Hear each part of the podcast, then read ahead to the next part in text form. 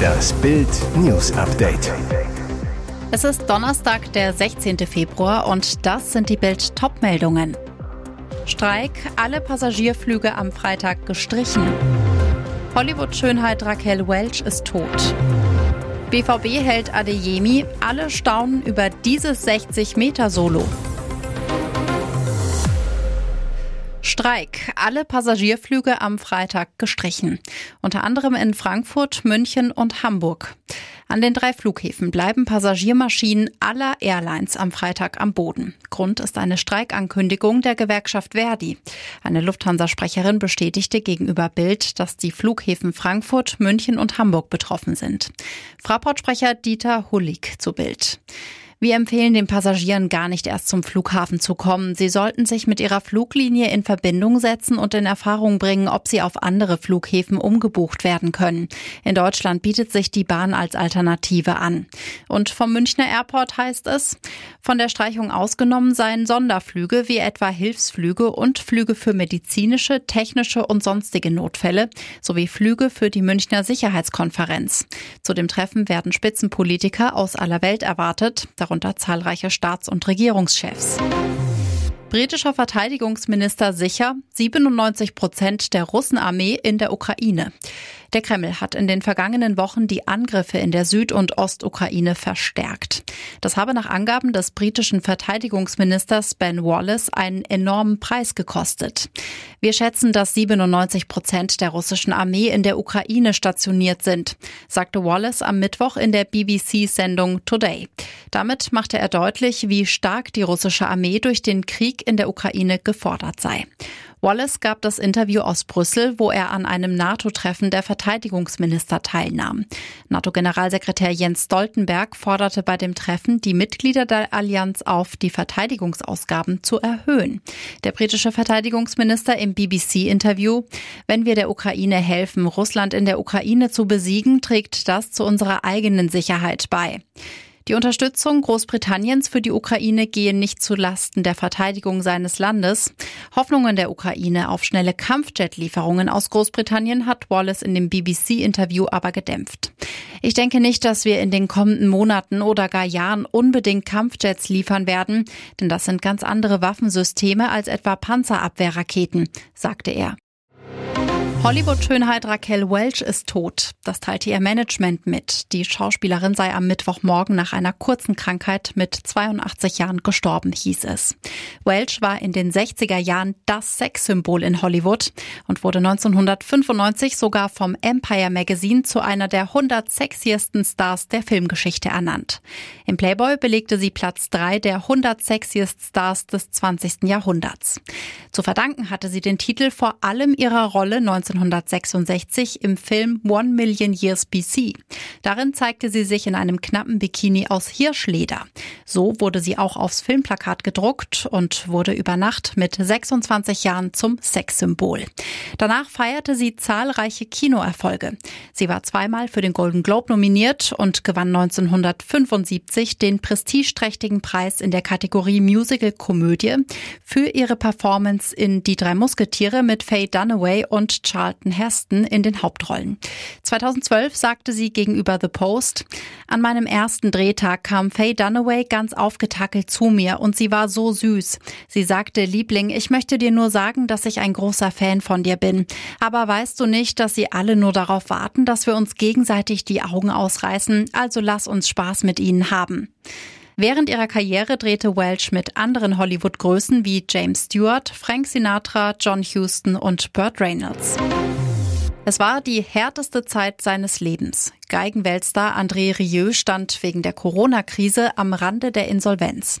Durch die Auftrittsverbote hatte er keine Einnahmen, die etwa eine Million Euro kosten monatlich für seine 120 festangestellten Mitarbeiter, liefen aber weiter. Der Musiker überlegte sogar, seine Stradivari von 1732 für mehrere Millionen zu verkaufen. Rieu zu Bild. Ich wusste, dass ich schneller eine neue Geige als ein so wunderbares Orchester bekomme.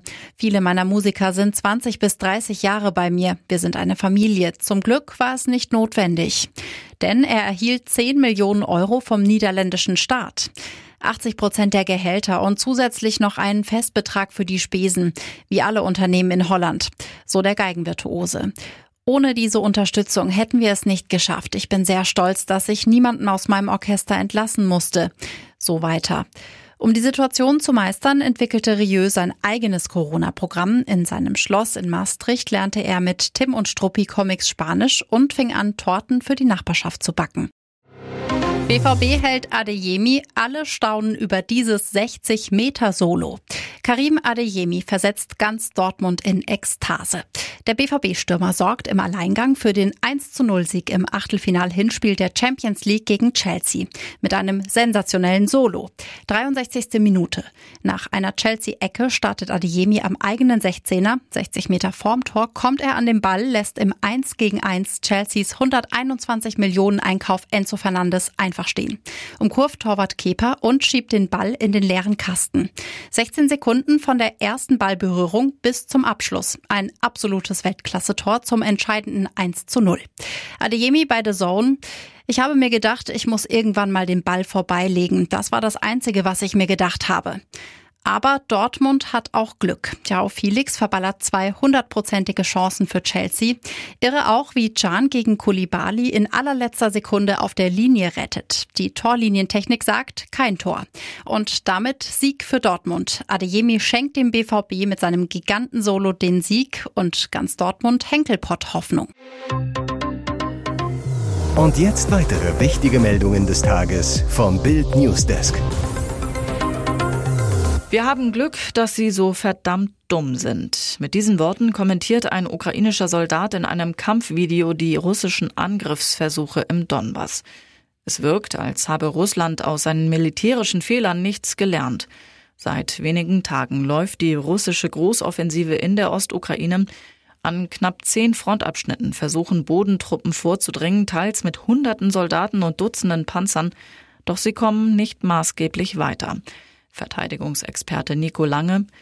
Insgesamt erweist sich die russische Offensive bisher ohne große Wirkungskraft. Der Grund dafür ist laut Lange, der Wissenschaftler bei der Münchner Sicherheitskonferenz ist, genauso einfach wie ernüchternd. Russland greift frontal in den erwarteten Abschnitten an, generiert weder erdrückendes Übergewicht noch Überraschungsmoment und erleidet seit einer Woche die höchsten Verluste seit langer Zeit. Vor allem mehrere Wellen eines russischen Großangriffs bei Wuledar scheiterten vollständig an der ukrainischen Verteidigung.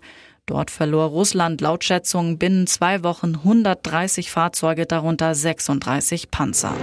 Millionen Deutsche müssen sparen, weil es gar nicht anders geht. Manfred Dennerlein, 75, zwei erwachsene Kinder, vier Enkel aus Loch bei Nürnberg, hält sein Geld zusammen, weil es ihm Spaß macht. Der frühere Diplom-Ingenieur, gut 3000 Euro Rente, müsste den Gürtel eigentlich nicht enger schnallen, spart aber dennoch, was das Zeug hält. Beispiel Kühlschrank. Die Türen werden wieder blitzschnell auf und zu gemacht.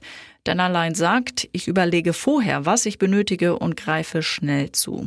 Getragene Unterwäsche wird nochmal zum Sport verwendet. Das Handy lädt er am liebsten während der Fahrt im Auto auf, kostet nichts extra. Der Erfolg spornt den Senior an. Rund 4000 Euro Ersparnis kommen so im Jahr zusammen. Gibt es denn Dinge, bei denen der Rentner nicht spart?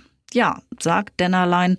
Ich gehe gern ins Konzert und meinen Lieblingswein für 20 Euro, die Flasche lasse ich mir auch nicht nehmen. Und es gibt auch mal Seeteufel und Trüffelnudeln zu Hause. Ich bin schließlich kein Kampfsparer. Jetzt also doch, mit dem Triumph der Kansas City Chiefs gegen die Philadelphia Eagles im Super Bowl endet eine TV-Ära. Nach elf Jahren ist für RAN von Pro7 und Sat1 vorerst Schluss mit der NFL. Für die nächsten fünf Jahre hat sich RTL die Rechte an der besten Footballliga der Welt gesichert. Seit der Verkündung des Deals brodelt die Gerüchteküche. Die Frage, die sich viele NFL-Fans stellen, wechseln jetzt auch Teile des beliebten RAN-NFL-Personals zu dem Kölner TV-Sender. Nach Bildinformationen gilt es bereits länger als wahrscheinlich, dass die treuen Zuschauer das Kommentatoren-Experten-Duo Björn Werner und Patrick Esume auch bei RTL wiedersehen werden. Nach dem Super Bowl in der Nacht zum Montag klang das bei Isume plötzlich allerdings ganz anders. In einer emotionalen Videobotschaft bei Instagram bedankte er sich bei allen Fans und verkündete, das war's. Fernsehkarriere ist vorbei. Schon einen Tag später die Rolle rückwärts. Sein Statement sei aus der Emotion heraus entstanden und vor allem auf Ran bezogen. Stand jetzt sei seine Fernsehkarriere vorbei, doch es könne auch gut sein, dass er überzeugt werde, aus dem Ruhestand zurückzukommen. Mehr noch, Esume und Werner bestätigten, dass Verhandlungen mit RTL laufen.